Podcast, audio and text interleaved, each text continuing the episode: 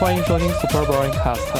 我们这一期要讲的是，嗯，咖啡里面的两个很重要的组成，黑咖跟奶咖哪个逼格更高一些？感觉这个话题就特别的引战。嗯，所以你们觉得黑咖跟奶咖哪个逼格更高呢？那个，我我肯定是觉得没有哪个高的，因为我我我聊这话题就会很无聊。对，其实这就是一个观点，就是就是说，我也觉得是黑咖跟奶咖这个就是一个引战的话题，因为其实你在很多像那种问答网站上或者某些帖子上，可能就会看到这样的一个标题。那其实你要要说黑咖跟奶咖哪个逼格更高的话，你就要先区分一下黑咖和奶咖的区别。所以你们喝过什么样的黑咖呢？啥叫黑咖？啥叫奶咖呀？我作为一个只喝速溶的人，表示一脸懵逼。从我的理解上的话，就是加奶的就是奶咖，就偏意式嘛，就是会有奶啊、奶泡啊、奶油啊，加糖浆什么之类的。黑咖的话就是对啊，那黑咖也很多种啊。黑咖就包括纯的那个呃美式啊，呃 espresso 我主要是不不太了解，应该应该算黑咖吧，但不加奶。然后呢，手冲啊、冷萃啊，包括我们平常喝的一些。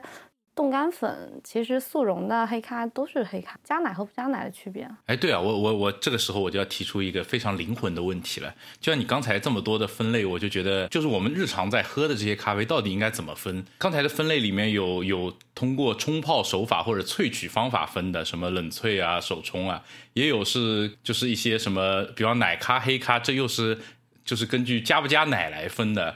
然后还有很多人会跟你讲什么豆什么豆。或者说是什么中烘、什么什么深烘这样子，对吧？对吧？然后甚至还有一些什么那种什么麝香猫咖啡这种，就是更奇怪的分类方法。就是你们这些咖啡喝的比较多的人里面，有没有一种比较相对来说成体系的分类？呃，你解释一下什么叫做成体系的分类？哎，就比方说，就是就是某一个维度是能够把所有的咖啡融合的比较好的，但又能分得比较清楚的。就是冷萃，其实照理来说应该是一个萃取方法嘛。但是像速溶咖啡，它上面也会标它是冷萃，然后它会标它是美式，它会标它是什么呃拿铁，对吧？就那种咖啡粉上面会就那种速溶咖啡粉，它有各种各样的风味。那那它这个风味就是，我觉得一个普通的像我不懂的人，我可能觉得风味就可能这是柚子风味，那是那是西瓜风味，那个是什么瓜子风味的，奇奇怪怪的。但它这个风味呢，有时候是冲泡手法的风味，有的时候呢又是一些产地的风味，这这就让我觉得很困惑。你你懂我的意思吗？嗯，其实咖啡的分类其实还挺多的，就是你刚才说到了中烘、浅烘跟深烘，呃，还有产地。产地的话，那像呃曼特宁，还有那个哥伦比亚那边的，还有还有什么？还有很出名的猫屎咖啡，然后还有肯尼亚，就是非洲的产区啊。但是但是大部分。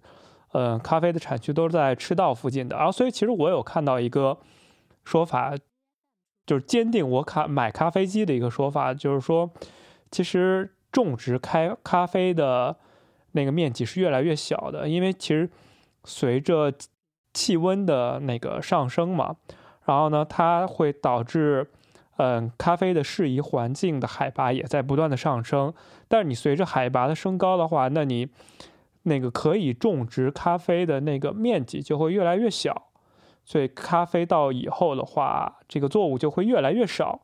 所以，哎，这个就是说，那个标题也起得非常的危言耸听，就是说，呃，你可能再过一百年后，你就喝不到咖啡这种饮料了。所以，就是当时很坚定我去买咖啡。但是你刚才讲的有一种叫做，呃，就是说所谓的。那种冻干咖啡，它其实一个是一个比较新颖的东西。我我我大概看他们那个淘宝描述，就是说，他要模拟这个那个那个冲泡的条件，其实其实就跟那个冻干，就像你吃泡面里面的那那种冻干蔬菜是一个道理的。脱水蔬菜，对对对，脱水蔬菜。然后呢，脱水蔬菜的话，它就是说让你尽量的尽量的保鲜。就是它是把水分去掉嘛，那水分去掉其实不外乎就一个就是把它蒸发掉，还有一个就是低温冻干嘛。低温冻干的好处就是不太破坏这个风味，这个这个可以理解嘛。但就是有的时候就是，其实为什么我会提这个问题嘛？就是对于咖啡不太了解的人，就比方说像我这种是功能性喝咖啡，就是我觉得早上很困，然后我要喝个咖啡，就这样子。然后就可能也不会讲究太多，但是有的时候就是你可能突然心血来潮，就觉得哎，我要我想去体会一下不同的咖啡之间到底有什么不同的风味的时候，你就会发现，呃，像我这种就是喝冻干咖啡为主的人，就是你你是会无从下手的。你比方说你今天让我去买挂耳，或者是去买个豆子来怎么搞来手冲，对吧？那我我我肯定都不知道买什么。对不对？我我知道，可能只知道星巴克是吧？什么 Luckin 这种东西，然后然后那我去哪里找找我我我想喝的咖啡豆？什么中烘、深烘对我来说又有什么区别？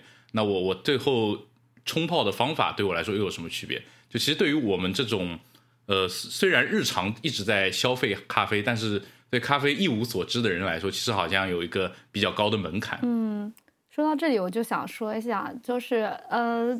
就是把它想的太太严重了，就是再怎么样，咖啡只是一种，你就把它当成一种一种饮料来想的话，其实没有那么复杂。不要想不要想追求专业的去，呃，去想要购买它。就像你如果是平常喝冻干或速溶喝的比较多的话，但是你喜欢的口味你自己是知道的。你喜欢，嗯，你即使去买冻干咖啡粉，像那个三顿半的话。它也会有编号，然后编号就是根据它的烘焙程度啊，还有风味去分的嘛。你买一买日日本的 UCC 的话，也是有什么幺幺七、幺幺八，就是也有呃数值就可以挑选你喜欢的，根据它的风味，它也会稍微有介绍的。其实你在买呃速溶咖啡粉买的多的话，你应该是也会了解，你平常会更偏向于喝那种。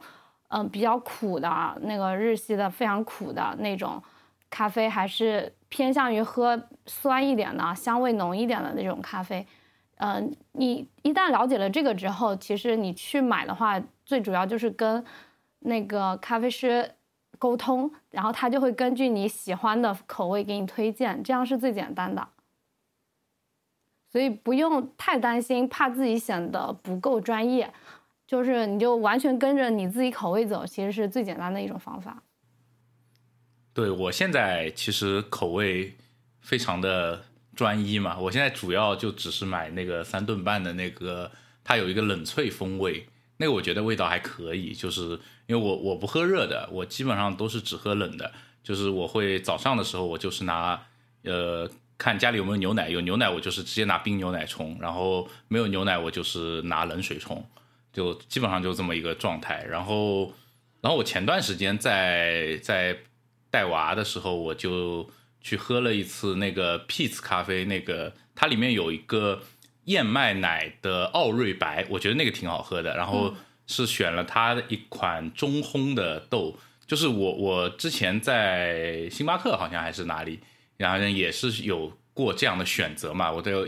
很很懵逼，他让我选这个豆，然后我问他有什么区别，然后他跟我说一个是中烘的，一个是深烘的，然后我就问号问号问号，更多问号的感觉，然后我就随机选了一个深烘的，然后发现觉得就是不太好喝，就感觉就没什么区别，对，就感觉感觉跟我平时喝的那种就是随便随便买的没有什么区别，就跟全家的感觉差不多，就跟全家的咖啡没有什么区别，你知道吧？然后后来就是发现，就那个 Peace 那边的那个。呃，可能是燕麦奶比较好喝，然后反正它这个的中烘的那个豆，我是觉得就是配合那个燕麦奶做出来的那杯是挺好喝的。我后来又去喝了几次，都觉得还是蛮不错的。啊，我觉得其实最大的问题在于，就是你前面说的那一家，他的那个咖啡师的服务服务态度不太站在消费者的角度去给你解释，他跟你就他直接跟你说中烘还是深烘，其实。没有解答你的问题嘛？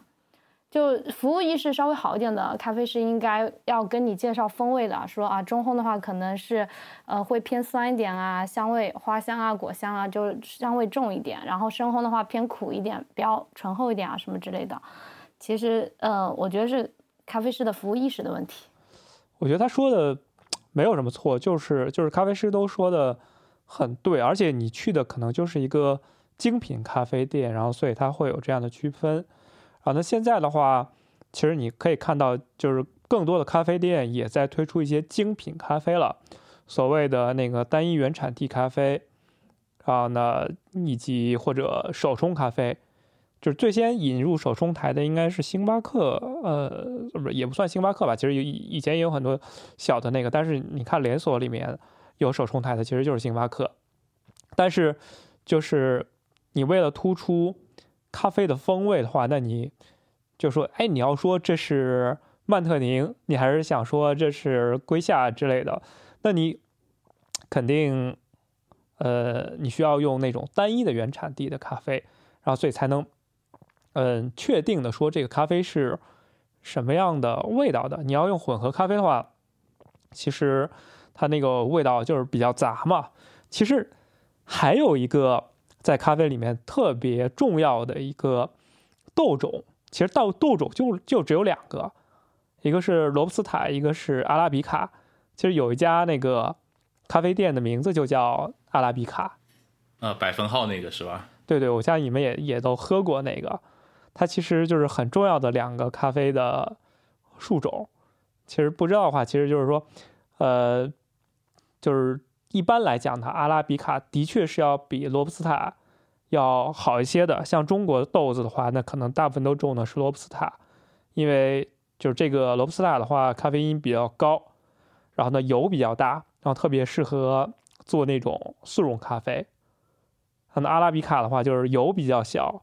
然后呢，咖啡风味比较多，然后呢，就特特别适合做精品咖啡，其实就是这两点区别。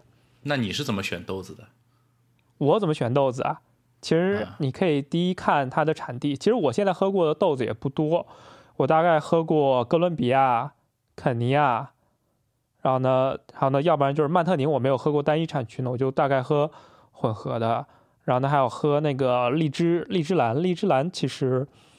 还挺好喝的。然后我我比较觉得有特色的几个豆子是，呃，我忘了我当时喝的是哥伦比亚还是肯尼亚这两个产区的。我应该大大可能是肯尼亚的那个产地的。然后肯尼亚的那个要，如果你是做拿铁的话，嗯，它它的花果香会非常的浓郁。就如果你单喝 espresso 的话，它会觉得特别酸。我每次做出来就觉得咖啡啊，真的酸的不得了。然后，但是如果说你配牛奶的话，它会中和掉它的酸的味道，呃，然后呢，就还挺好喝的，就是很特别。它不是像你在星巴克喝到的那种拿铁都是焦糊味道，就很焦，它没有什么香味儿。但是如果说你去喝中烘的单一产地的呃咖啡豆的话，你会稍微喝到一点果酸的味道，但是。就是如果想区分产地的话，那就是喝这种果酸的味道，你是能喝出来每一个产地跟每一个产地是略有区别的。但如果说你喝那种呃混合豆的话，一般来讲的话，就是只要它的味道不冲，其实就挺好的，就没有那种焦糊味儿。然后呢，就是木香味儿以及炭香味儿以及果香味儿都很平衡的话，那就是比较好的。豆子了，其实就是比较好了。它还有一个就是荔枝蓝，荔枝蓝的话，它是我看一下产地是哪里的，它这里也是一个拼配豆子。嗯，反正它那个荔枝兰的味道就有点像，嗯，有点朗姆或者就是也是我说不出来，反正就是有点荔枝的那种味道。它那个味道很特殊，就是跟其他咖啡都不太一样，所以我就觉得就挺特别的。对，酒香的，有点像威士忌那种味道。对，它有一点一点酒香，所以就还挺好喝的。还有，其实咖啡还有一个比较重要的，呃，就是怎么说，就处理方式吧。处理方式是日晒、水洗和密处理三种。就是就是可能我以后有机会的话，还要把这三种不同的豆子买回来，然后呢尝一下。它的那个味道的区别，就是我暂时还大部分都是买的拼配，因为我现在在做意式咖啡嘛，所以我一般都买拼配豆。呃，哇，我觉得他说的真的非常的专业。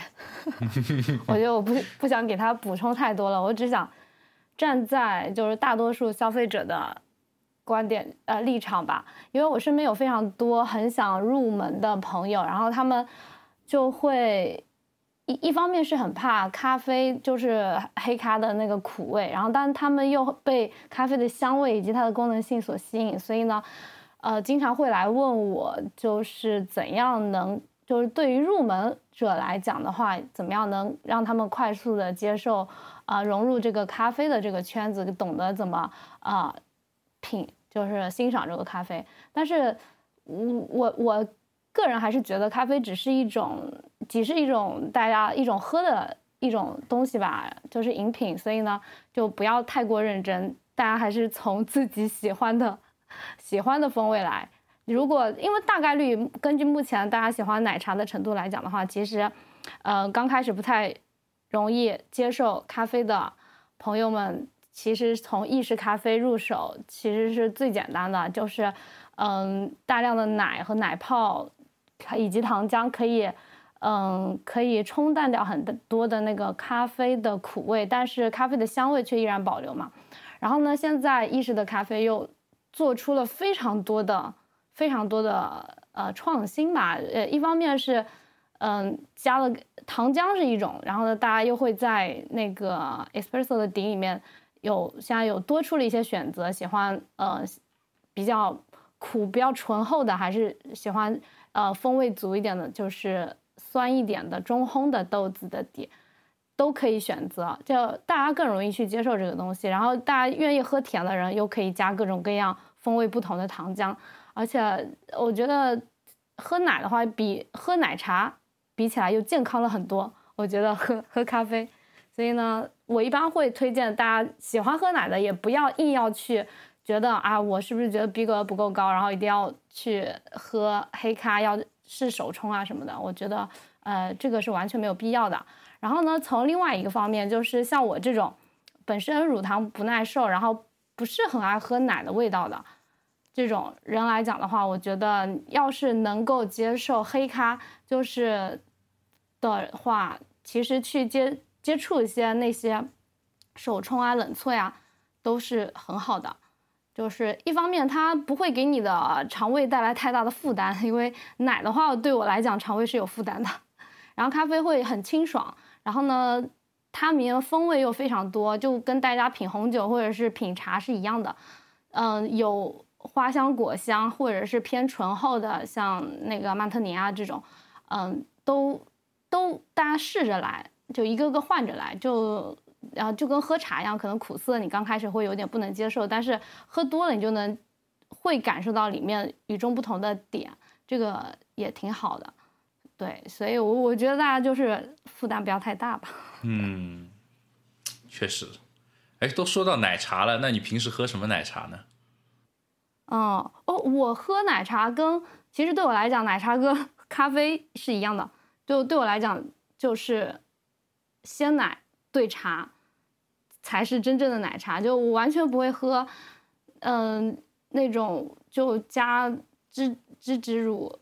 做出来的那种人工奶精味特别重的那些奶茶，我个人是接受不了的。就对你刚才有说过咖啡加奶，不是说错了，就是茶加奶。但其实我对奶茶有一直不太理解，嗯，就是说是茶加奶还是奶煮茶都可以啊，这只是冲泡方法的问题。对，所以我一直都很觉得很奇怪，因为。奶煮茶的话，我就会觉得 比较奇特，因为奶煮茶的话，一般就是奶煮茶，因为奶在煮的过程中，如果你把它煮开了话，它就会起浮沫，嗯，然后呢，就是很难达到一个温度比较 平衡的一个点。其实就是原来就是说所谓的香港那种丝袜奶茶嘛，丝袜奶茶其实就是它就是把茶放到奶里面应该去煮的。它不是说，嗯，茶茶水加奶吧？不是，嗯，应该是，呃，煮的话，其实煮的是茶水，煮的是茶汤，然后呢，嗯，后面再加蛋、奶油什么的，兑成了奶茶。煮的其实是茶。那它其实还是先泡的茶，然后呢再去加奶。对。但是其实我用这种方法的话，我总觉得不是很浓郁，就是说，啊，茶茶味就是说太会水，就太水，它没有那种脂肪的醇厚感。哦。呃，问题应该是在于你茶的浓度要足够高，就是你你你如果认真去看，就是一点点或者是一些做港式奶茶，他们煮出来的那个茶，那个简直就是茶汤，不是茶水，就是非常非常浓，你没办法单喝的，单单口喝的话就是非常的苦涩的那种，就是你煮的不够浓。嗯，但也可能是这样。呃，之之所以用的是淡奶油，而不是，呃，鲜奶，港式奶茶用的是淡奶油，然后就是为了增加它的口感的醇厚度嘛。但是现在很多奶茶店里面的鲜奶茶都是会用像唯品啊这些，呃，鲜奶做的，就我觉得是为了健康，然后热量又稍微低一点，走的是清爽派。对，所以我一直都觉得很奇特，因为我自己去冲奶茶的话，呃，就就觉得，哎，那为什么每次都这么稀呢？就是。呃，水和那个奶的比例就很难去达到一个呃比较平衡的。其实主要是呃，我感觉这种配方都需要自己研究，你很很难像咖啡有一个确定的配方在里面。然后呢，就是说多少的 espresso，多少的 shot，多少克的咖啡豆，然后就可以出多少的咖啡 espresso，然后呢再配多少多少的奶，其实都是基本上都比较固定的。但是奶茶这个东西呢？你要说要多用多少克的茶，然后呢煮多少的液体出来，然后再配多少的奶，哎，这个东西就让我比较迷茫了。嗯，这个就是各个奶茶店的配方之一嘛。但是同时说到那个意式意式咖啡的话，其实也没有那么固定，不然的话它就不会衍生出那么多种的衍生了，就是拿铁啊、free 白啊，然后又加上有些后面又多了很多很多种的变种啊。加纯奶的，还是加浓缩奶的，还是加奶油的，还是加纯奶加奶泡加奶油的，就是有很多种的衍生分支。哎，其实说到拿铁、馥白和那个呃和 cappuccino 的话，其实我我看了，我我最近又看了一个视频，然后呢让我比较比较懵逼，就是说，呃，馥白的话是 double espresso，就是两个 shot，然后呢配奶。然后呢，cappuccino 跟那个呃，cappuccino 跟拿铁都是一个 shot，然后再配牛奶。所以一直让我比较懵的是，哎，我之前看这三个的区别好像只有奶的区别，就只有奶泡厚度的区别。为什么我最新看了一个视频，又有 espresso 的那个 shot 的区别了？所以让我就觉得特别懵。哦，我觉得是是咖啡和奶的比例的问题吧。这个因为。复就按传统来讲的话，应该是拿铁就是大量的奶加少量的奶沫，就薄薄的一层奶泡，然后加一份 espresso。然后呢，呃，cappuccino 就是呃一半的奶加一半的奶泡，然后加一份 espresso。就是 cappuccino 喝起来可能上面奶泡会厚一点，口感就会稍微好一点。然后呢，那个馥芮白的话。就是它会加少量的奶或以及那个奶泡，所以呢，相对于来讲，那你如果像店里面你的杯子的大小是一样的话，那它的奶的量是一样的话，那意思就是，那你咖啡的量就得 double 分，应该是咖啡和奶中间的比例是不一样的问题。哦，对，我就仔细了看了一下那张图，还真的是。呃，flat white 的那个 shot 的量就是两个 shot，那其实就是变成了我每天都在做的是馥芮白，也不是拿铁跟 cappuccino，所以所以会导致我拉花的水平就直线下降，因为我都老觉得那一杯的那个咖啡量特别多，然后呢那个其实我每次倒奶的时候，我觉得哇，这马上就倒满了，我每次倒奶都倒淤出来，然后呢，哎，其实结果最后是一直在做馥芮白，然后我一直觉得馥芮白是一个异端，因为它是。呃，澳洲跟新西兰人发明的，嗯嗯，所以我觉得它是特别异端。但但是还好吧，你现在你去那个去星巴克点，不是经常你说大部分的底，就那其实也间接的也喝出了 馥芮白的感觉。哎，那说到星巴克的话，那星巴克的馥瑞白是几个 shot 呢？如果你点中杯的，就就是所谓星巴克里面最小杯的那个馥瑞白，它应该是两个 shot 吧？我也不太清楚，我自己基本上不怎么喝 星巴克。哎，这个是一个好问题啊，因因为其实其实有一个说法，就是说星巴克的美式的呃那个叫做就最小的杯嘛，其实就是他们的中杯，它是一个 shot。嗯，你我不知道你有印象吗？是的，是的。是，然后呢，它的中杯就不是不是所谓的哎所谓的那个大杯是两个 shot。嗯，然后它超大杯是两个半的 shot。嗯。好像是的，对吧？那那是不是？那你点馥瑞白的最小的杯型，那其实不是你可以直接喝到两个 shot 吗？是啊，哎，所以它价格也放在那里啊。对哦，所以我就说我在好奇这一点是不是这样的呢？好像之前好像从来没有意识到这个问题，没有人提过。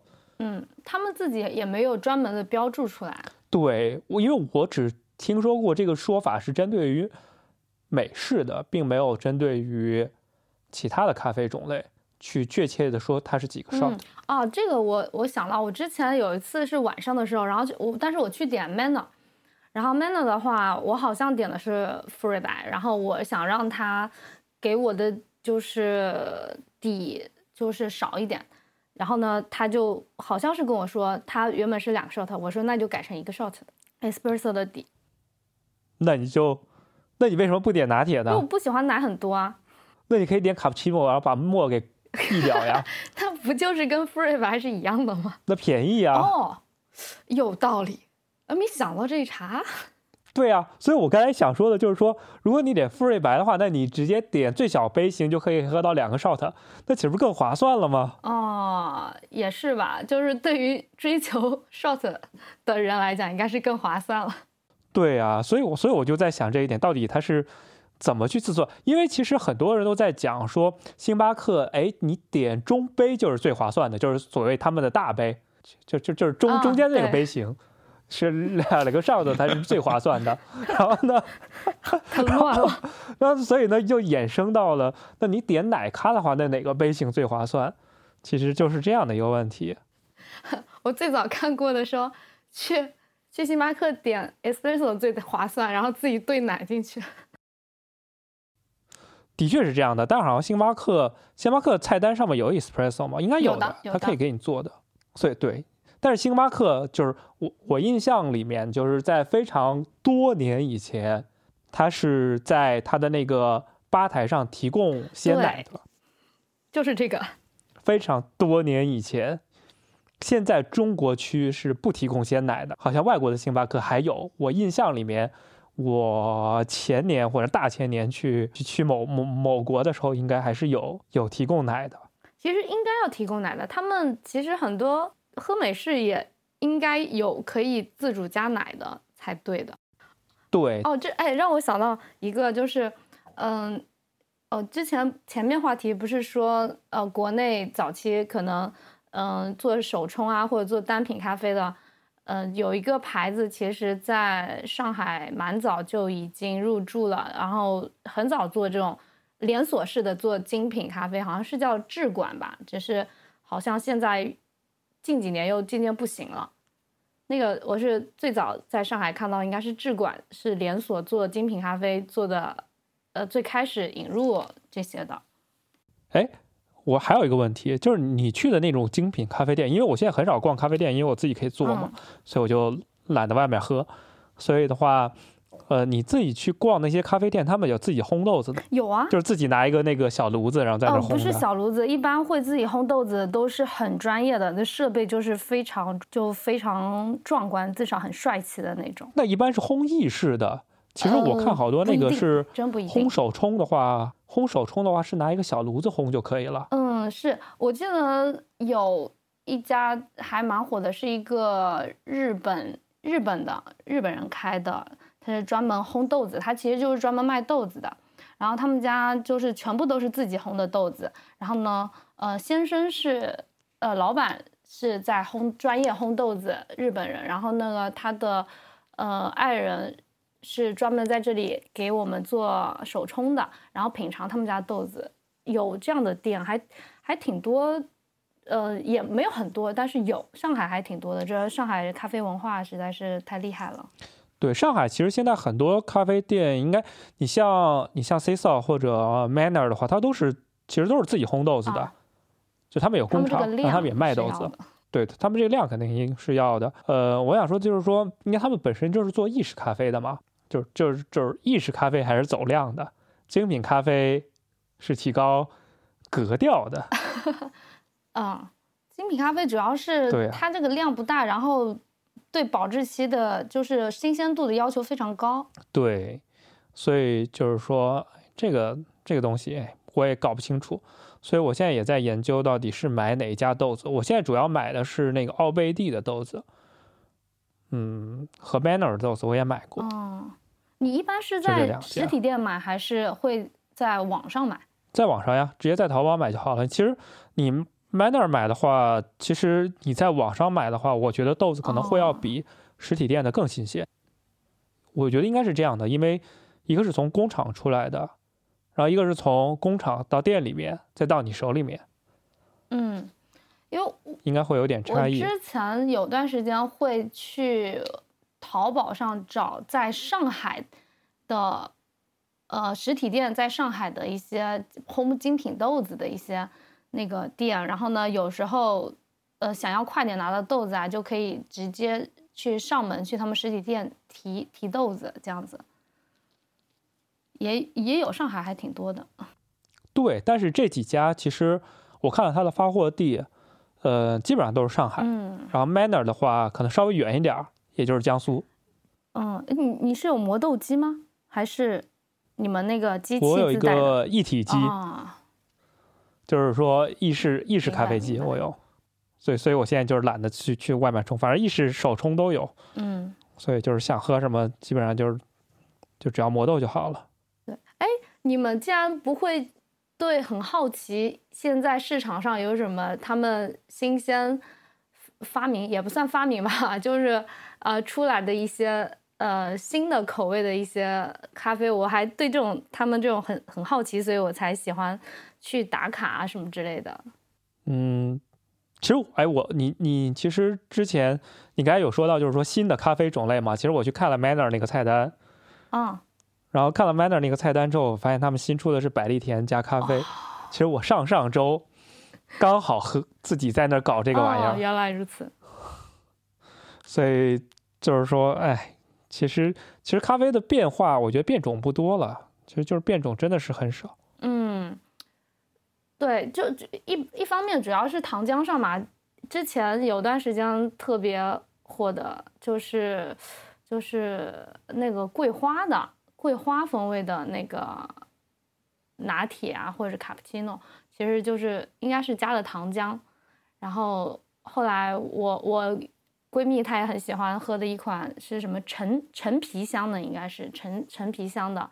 也蛮有趣的，但是我我个人对糖浆不是什么很感兴趣，所以我会对那种在豆子里里面下功夫的一些咖啡馆子比较感兴趣。我之前就有一家还感觉挺好的，就是嗯，他们家主打的是以以酒香的豆子为底的，就跟你之前说的那个呃蓝荔枝对荔枝蓝一样，但是。他们店名字也叫 Tequila，然后呢就是龙舌兰嘛，然后他们做的是酒香的，但并不是加酒，只是豆子还有酒香，然后做出来的 dirty 啊，然后做出来的拿铁就非常好喝。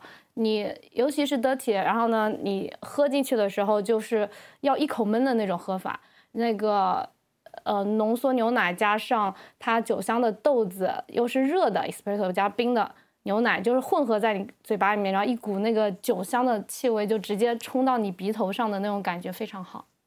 你们其实说到酒香这个东西，嗯，呃，其实我用了两种豆子，因为我现在有存量的两种豆子，一个是呃意式拼配，然后还有一个就是刚才说的那个呃荔枝，然后我两个都去混合了，呃，百利甜，让它去做，呃，馥芮白。哦，其实就是变成了，就是不能叫馥芮白，就反正就是混合了馥芮白里面混合了百利甜，让它去去做相应的咖啡。然后其实结果是百利甜的味道盖过了咖啡本身的味道，然后呢会导致了这个咖啡只剩百，就是它更偏向于百利甜的味道。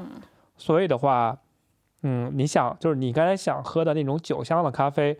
非常容易就实现了，就直接完全不一样。加百利甜完事儿。直接喝酒精的酒香和豆子里面冒出来的酒香是完全不一样的感觉。因为我个人是完全不喝酒的，我觉得酒非常难喝，所以我能我能接受有酒香，但是我不能接受有酒味儿。这是就是有技巧了，因为酒精会随着你那个温度升高而蒸发掉，就跟你去煮那种。就反正就是说，它它会随着温度升那个升高蒸发掉。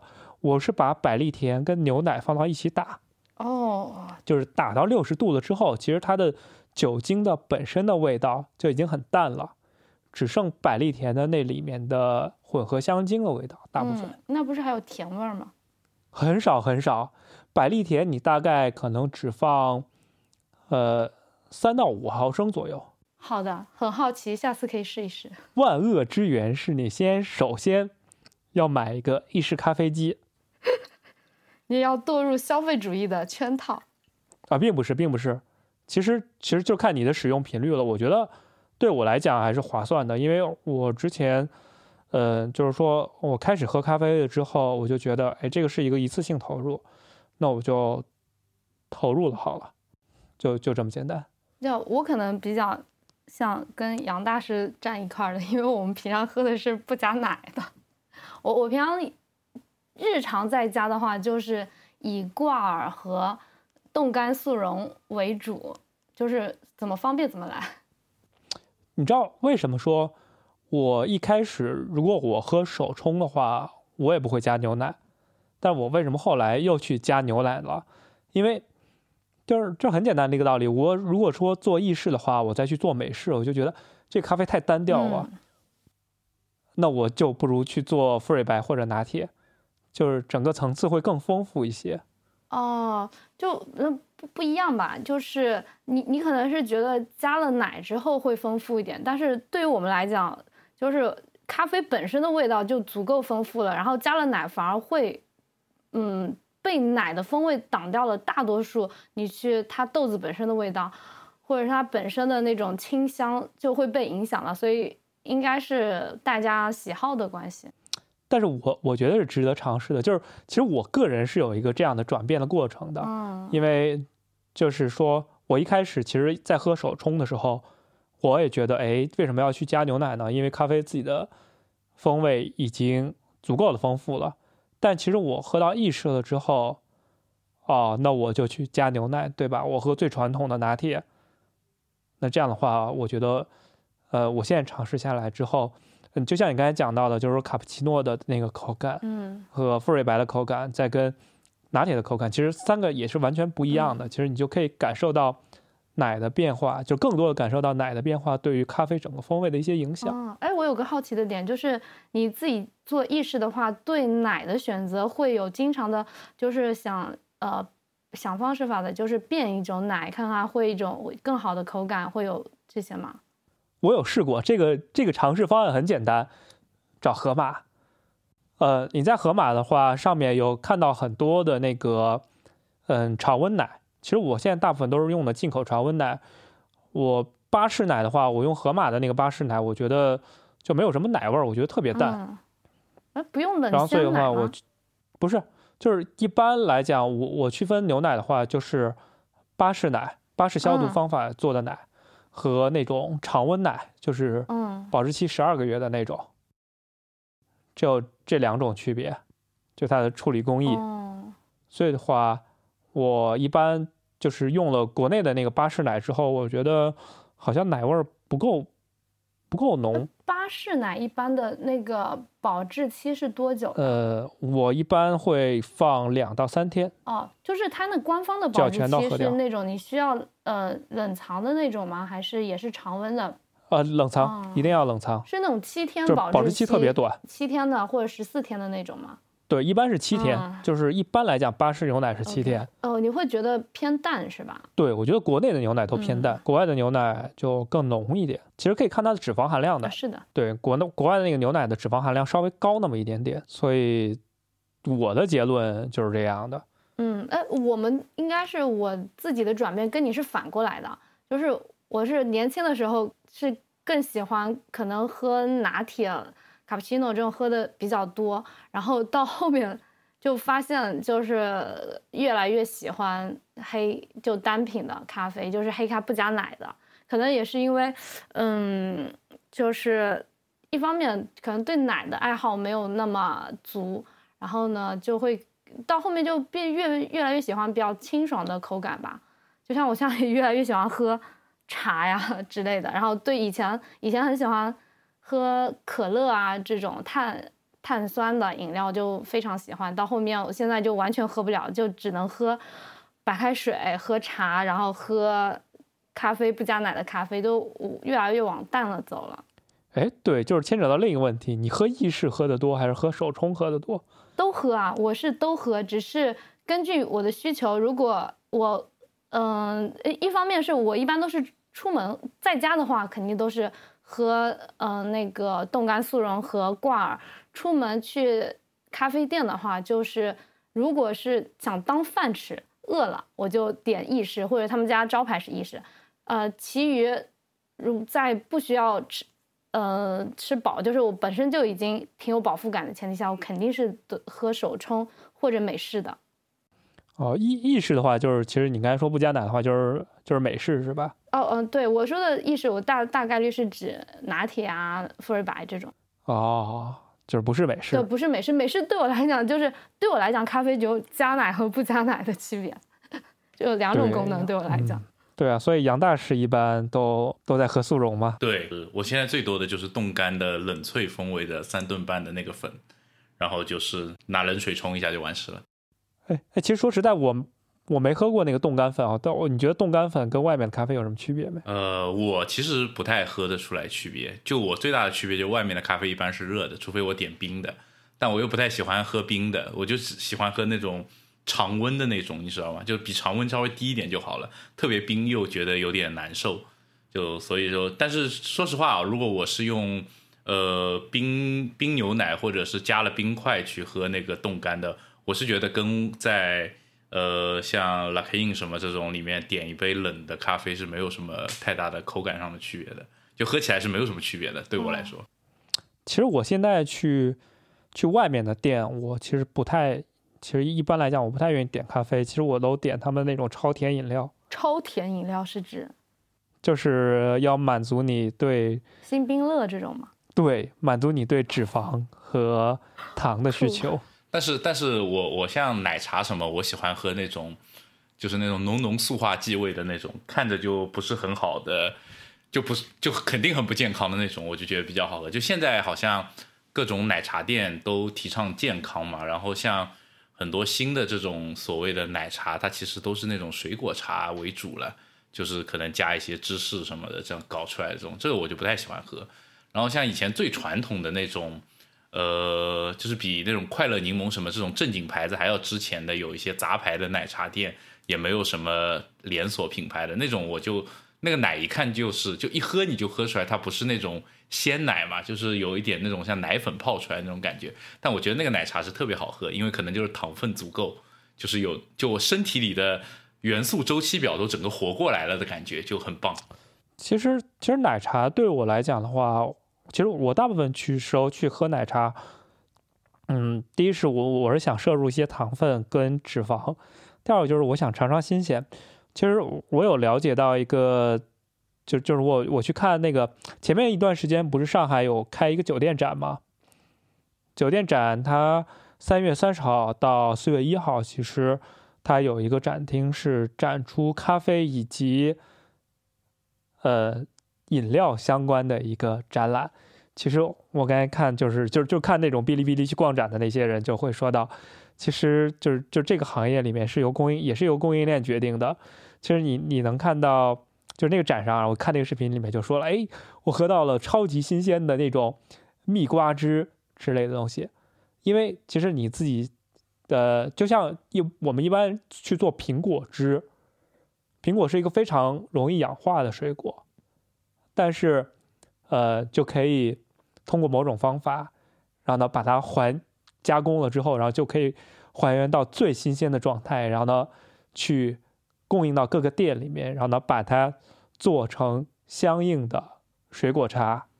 对对对，其实就是很多情况是由供应量决供应链决定的，所以我就觉得这个件事情很神奇，然后所以我就嗯特别想尝试，就就这样，就像你那个呃你去喝喜茶里面最出名的那种葡萄的。水果茶，呃，那不可能说这个门店里面有一有有有十个小工在在后面给你剥葡萄，有一吨葡萄在后面疯狂的有一吨的葡萄在放 放在后面，然后呢去做出来，然后呢就就就就运到你手里，它肯定是有一个终端集中的处理这些呃相应的水果，然后呢再去送到你手里，就像就像我看他们的菜单上有个新的一个叫什么蜜瓜茶之类的。就就哎，那其实你以前很少去喝到哈密瓜汁或者那种甜瓜汁这样的东西，但是他们其实就这两年的确也就做出来了。对，这个就是食品工业发展。我觉得咖啡的那种冻干的各种风味的冻干粉也是跟这个差不多的嘛。以前就是你如果这个水果做过处理，你再还原回来之后，你就吃起来就感觉那个水果就不新鲜嘛，不好吃嘛。但现在其实有很多那种。嗯，就像你刚才说的那个葡萄，但也有就很多那种浓缩果汁，它是可以经过一系列的步骤还原之后，真的跟现榨果汁喝起来差不多，这就很厉害。就我是觉得咖啡它也是在这样发展的，就现在有好多那种呃咖啡液或者是咖啡粉，它其实也是用了很多的技术去尽量保存它一种新鲜或者说是现泡出来现做出来的那种风味，然后来带到，然后让你更方便的能去喝，这其实还是挺好玩的。也许吧，但是我现在的经验来讲的话，不太可能，因为我自己的话，比如说我我买去买一个豆子，我，嗯，就拿那个荔枝举例就好了。我第一天拆包的时候，其实就是我刚差不多养了三五天的时候，第一天拆包的时候，那个豆子做出来的那个风味儿，是要比两周之后我再用同样的豆子去做，呃，风味儿要强很多的。然后，即便是我用了一个不透光的抽真空的罐子去保存这些豆子，结果还是那没有避免掉它的那个风味的流失。对你这个说的是没有问题的嘛？就是说它不可能百分百还原嘛？就像你去喝多肉葡萄，呃，那个葡萄也确实跟你街上买一颗新鲜的葡萄吃的感觉是有差别的嘛？但是。它能够骗过你百分之可能六十的味蕾，我觉得就已经很成功了。对，所以所以其实根据你就是根据你对食品工业的好奇程度，其实我觉得，呃，像这些奶茶店里面所谓的果茶，其实也是挺值得尝试的。它其实跟你在。说所谓的哎，我现在特别喜欢喝香精奶茶，其实它也是一个食品工业诞生的一个结果。其实，所以所以对我来讲，它是一个猎奇的一个过程，不是说哎，我就特别爱喝某一种奶茶之类的哦。其实我觉得还好，我觉得不会，所以我一般还挺爱点菜单上的新产品的。对，我不爱喝果茶，是因为我不爱吃水果，不是说我不想尝试这个东西，主要原因在这里。所以，所以就是，当我觉得说，呃，可能喜茶、奈雪以及乐乐茶这三家的菜单几乎是一模一样的时候，我就觉得，哎，真的是食品工业真的发达，这是供应链有什么，对这些店里面就有什么，确实是这样子的。哦，说到这个，我想到，因为可能是，呃，个人经验的问题，因为我以前。我以前有一段时间，然后开过咖啡咖啡厅，所以呢，然后我们那那时候我们店里是，嗯，那种果茶呀、奶茶，然后咖啡，嗯，包括鸡尾酒，其实都卖的。所以呢，对于你说的那个酒店的展览这个东西，我还挺熟的，因为我们之前由于工作需要，就要经常去逛。嗯，它那里面，呃，其实是像那个里面我们以前喝的很多果味的奶茶，以及果味呃的饮料里面很多的那个都是用果酱、工业果酱做出来，其实是很多年前就已经已经相对挺发达的了，只是现在是由于奶茶界的潮流更偏向于嗯所谓的一些鲜果的饮品，那鲜果饮品里面其实是。呃，部分的鲜果以及加上部分的果酱制成的，不，嗯，不是也很多也不是那种纯的鲜果，所以呢，这个好好像在我的理解中就是已经流行了好久的事情。对，对，但是其实就是说，你去看它每年的菜单，它是其实其实你就是说，其实就是喜茶那种多肉葡萄，其实也就你算算也都多少年了，也都五六年了至少。嗯。但是就是就是说，它像菜单的一些新的东西，就比如说什么玲珑蜜瓜之类的，它可能就是动不动冷不丁给你蹦出来一个新式的水果，就出现在这个供应链的一环上面了。对啊，对啊。但是其实我觉得建成这样的一个供应链其实没有那么容易的，因为你要从一个农产品工业化去生产，因为就是就是我之前看过一个纪录片，就是讲罐头。就那个工厂就要建在这个果园旁边，嗯，才能保证这个完整的新鲜程度的，否则的话，它其实，嗯，不是那么轻易的去去诞生的一个东西。哦，你说这点让我想到那个 NFC 果汁啊。对对对对，就是像 NFC 果汁是一个道理的，NFC 果汁的确也是这两年开始成熟了的。嗯，这那要求更高一些。对对对，嗯，所以我就觉得有的时候，就是这种东西还是挺奇特的，就真的是，嗯，供应链促生了这些奶茶店。嗯，我觉得我们什么时候可以找一个食品工业的这块的人来当个嘉宾聊一聊这个，这个还是挺神奇的。我感觉我们看这种东西就有一点，呃，不是互联网行业的人看代码的感觉，就是觉得很很很奇幻、很魔幻，但是不知道为什么。不是上上期节目说过我们要去看展吗？对吧？明年的三月三十一号，照样可以去啊。可以可以，我们可以约一个明年的这个展。对，酒店酒店用品以及咖啡展啊，还有那个陆家嘴，每年好像应该也会有一个咖啡展的，好像。